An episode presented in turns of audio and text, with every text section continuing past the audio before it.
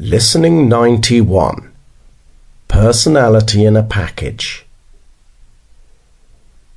Okay, everyone, welcome to the Psychology Department's seminar on personality testing, Day 2.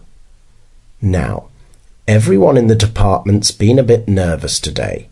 In fact, almost panicking because the package with the personality tests wasn't delivered on time. Luckily, though, it's just been delivered, so don't worry. Before I open the package, however, let's pause for a moment and take a short breath to think.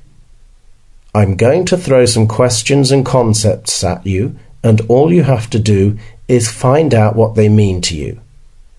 Use them to start thinking about what kind of person you are.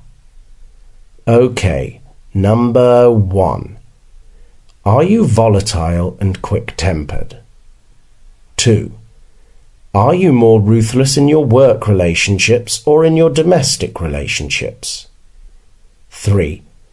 Are you too proud to ask for money from friends? 4. Have you ever been accused of being completely immature? 5.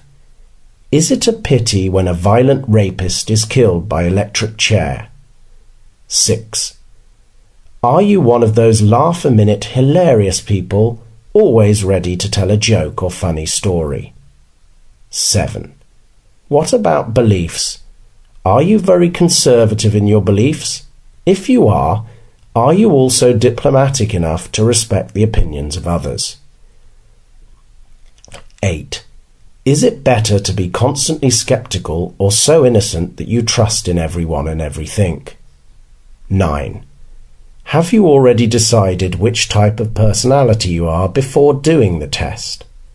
10. Do you believe that one day monkeys will conquer humans and dominate the earth?